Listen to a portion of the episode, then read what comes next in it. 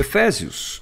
Bora lá, Efésios, Efésios, Efésios. Estamos em Efésios, conversando aqui numa série, num papo chamado A Comunidade de Deus. Por quê? Porque a carta de Paulo aos Efésios tem esse essa proposta de falar sobre essa nova comunidade que nasce a partir da transformação do renascimento. Ah, essa comunidade nasce a partir do renascimento das pessoas em Cristo Jesus. A gente está lá no livro de Efésios, capítulo 3. Já estamos chegando no 18 hoje. Nós já falamos que Paulo, nesse capítulo, ora pelos Efésios, é uma oração emocionante, uma oração profunda, que ele tem um desejo muito grande de que eles compreendam algumas coisas preciosas.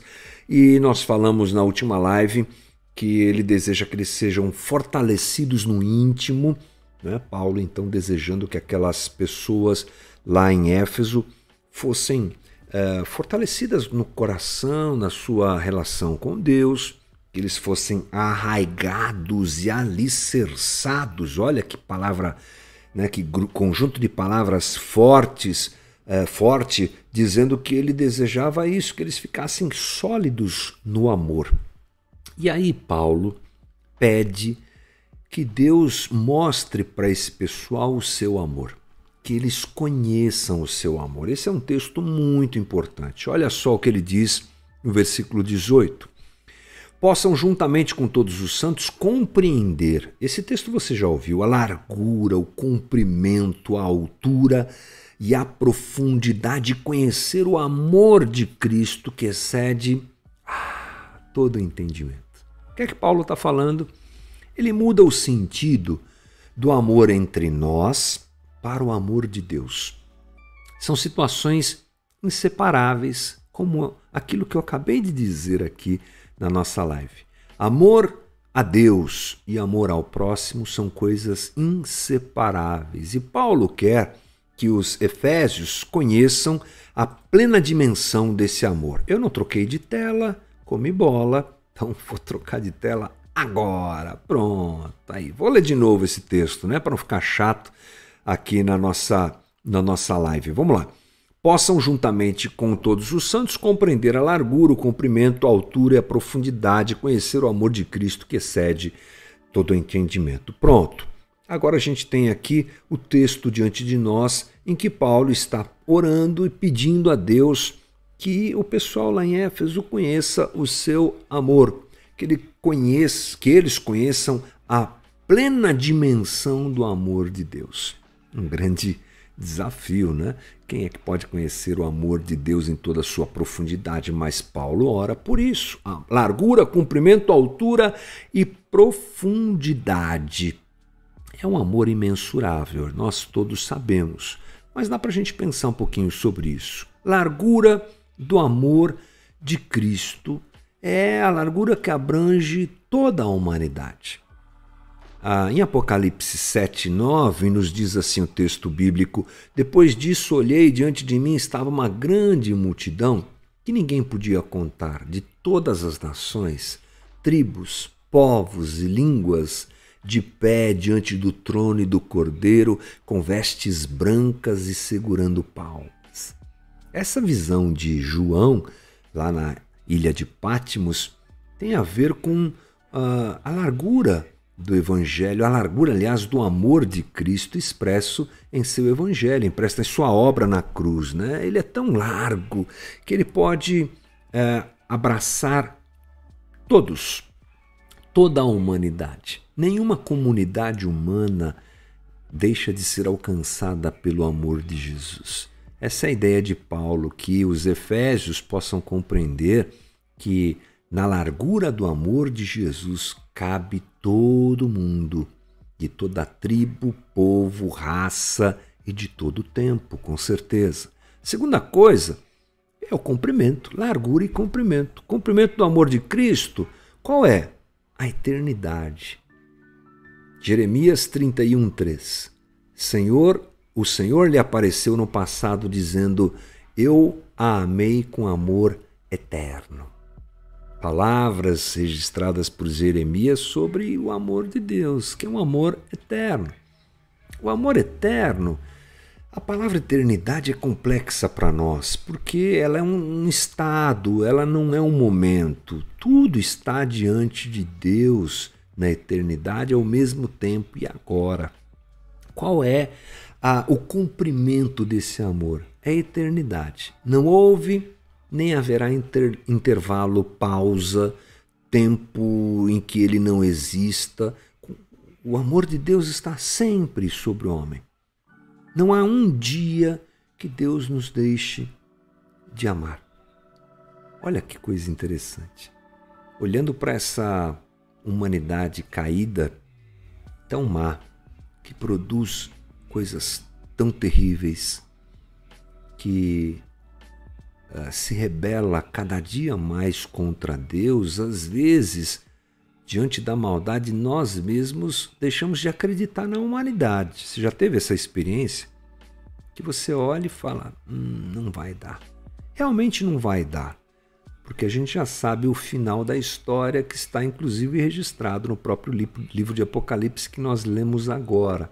Mas interessante como Deus é insistente nesse amor. Insistente em todo o tempo. Esse é o cumprimento do amor de Deus. Terceira coisa, a profundidade. Profundidade é suficiente para alcançar o mais degradado pecador. Não tem ninguém estragado o suficiente para que o amor de Deus não possa alcançar. Ah, Isaías 53, 6. Todos nós, tal qual ovelhas, nos desviamos, cada um de nós se voltou contra o seu, para o seu próprio caminho, perdão, e o Senhor fez cair sobre ele a iniquidade de todos nós. Impressionante isso. Né? Isaías, 700 anos antes da vinda do Cristo, fala sobre esse amor que traz para si a iniquidade alheia que toma para si a morte alheia e não faz conta e não faz distinção e alcança todo e qualquer ser humano pecador, até a gente, até eu, até você.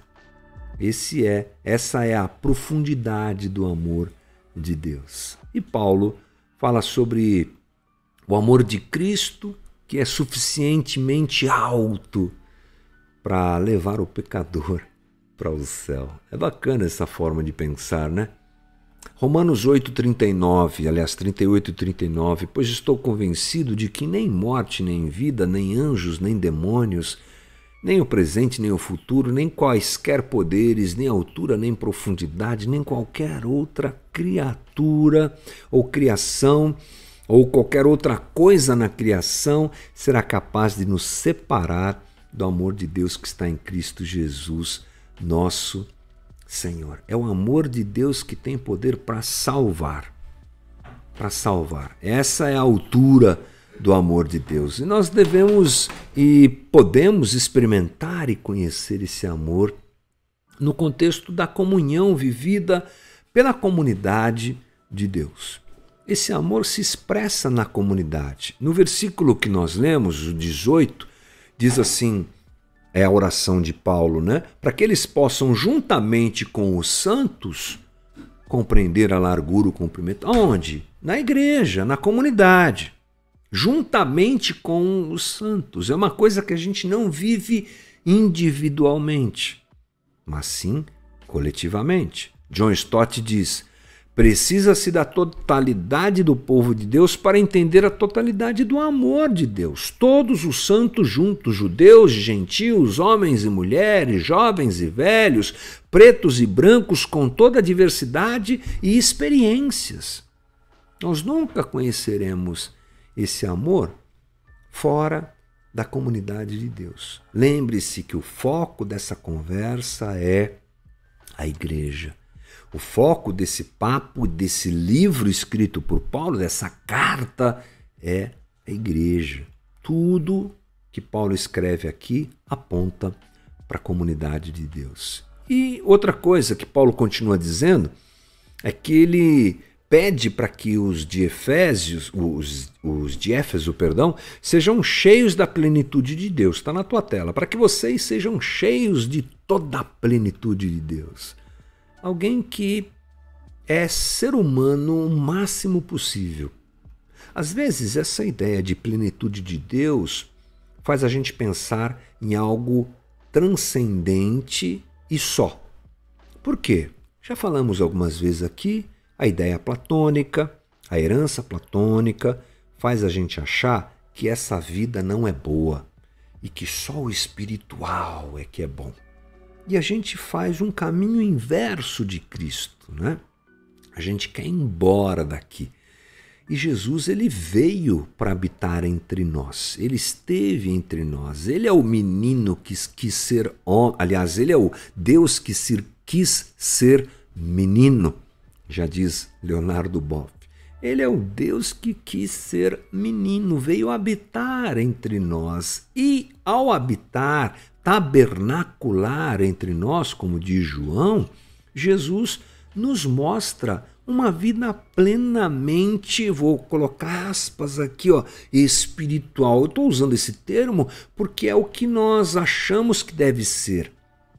Uma vida espiritual deve ser uma vida como? Como a de Jesus.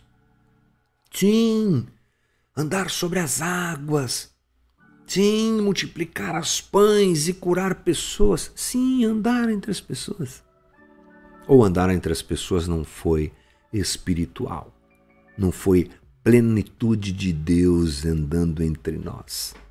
Ou conviver, conversar, amar, se relacionar, compartilhar, viver a vida ah, mas não pode haver um momento de espiritualidade transcendente? Pode. Sim, mas não é a regra. A regra é a vida aqui. A regra é a percepção de que tudo é de Deus e de que tudo pertence a Deus. A transcendência é a eventualidade de experiências que Deus quer dar a nós para fortalecer a nossa fé, para nos ensinar coisas, mas andar aqui e viver a vida, é, a plenitude de Deus em nós também está nisso. E Paulo conclui dizendo: aquele que é capaz de fazer infinitamente mais. Conhece esse versículo? É uma banda que chama Resgate que lhe gravaram uma música faz um tempo, alguns anos atrás infinitamente mais. Melhor eu pregar, né? Aquele que é capaz de fazer infinitamente mais do que tudo que pedimos ou pensamos, de acordo com o seu poder que atua em nós, a Ele seja a glória na Igreja e em Cristo Jesus por todas as gerações, para todos sempre. Amém. Deus é capaz de responder às nossas orações porque Ele é capaz de fazer, fazer infinitamente mais do que nós pensamos ou imaginamos dentro de tudo isso que a gente conversou aqui. Né? Cuidado para não pegar esse versículo e transformá-lo na mendiga gospel. Deus vai me dar tudo o que eu quero porque Ele é capaz de fazer infinitamente mais. É, é verdade, Ele é capaz. Tem alguém que pode questionar o que Deus é capaz? Amigo meu diz que Deus não passa à vontade. Deus quer, Deus faz. O querer e o realizar estão nele. Mas não é isso que Paulo está querendo dizer. Posso pegar esse texto e dizer que ele é aquele que vai me dar tudo. Ele vai dar tudo o que ele queira dar. Ele vai fazer tudo o que ele queira fazer a fim de que eu conheça o seu amor, porque o objetivo maior é conhecer o amor de Deus. O objetivo maior é a minha transformação em alguém mais parecido com Jesus, pleno de certeza de convicção, me desfazendo do que é bobo, do que é fútil, do que é passageiro, para me agarrar ao que é eterno. Essa é a obra que Deus quer fazer na vida da gente. Paulo nos apresenta isso, esse amor, não é, que é extremo, e eu quero encerrar com o que John Stott diz. Ele diz assim: a oração de Paulo está ligada com o cumprimento de sua visão da nova sociedade de Deus e do amor. Eh, esta pois está pois, perdão, convencido assim como nós devemos ficar convencidos de que somente pelo poder divino pode gerar amor divino na sociedade divina. Incrível, incrível. Né? John Stott abrindo os nossos olhos para a realidade de que uma igreja verdadeira, a igreja de Cristo, que é a igreja verdadeira, está fundamentada no amor e que isso deve ser, essa deve ser a base dos nossos relacionamentos e da nossa vida como gente nova, transformada por Cristo e que convive na igreja de Cristo nesses dias. Legal, mais um passo para nossa para nossa conversa aqui sobre Efésios e assim a gente vai grau a grau, momento a momento, minuto a minuto, parágrafo a parágrafo, aprendendo um bocadinho mais. E amanhã a gente ainda tem, né? Hoje é quinta, então amanhã a gente volta com mais um papo sobre isso, dando sequência à carta de Paulo aos Efésios. Bora lá!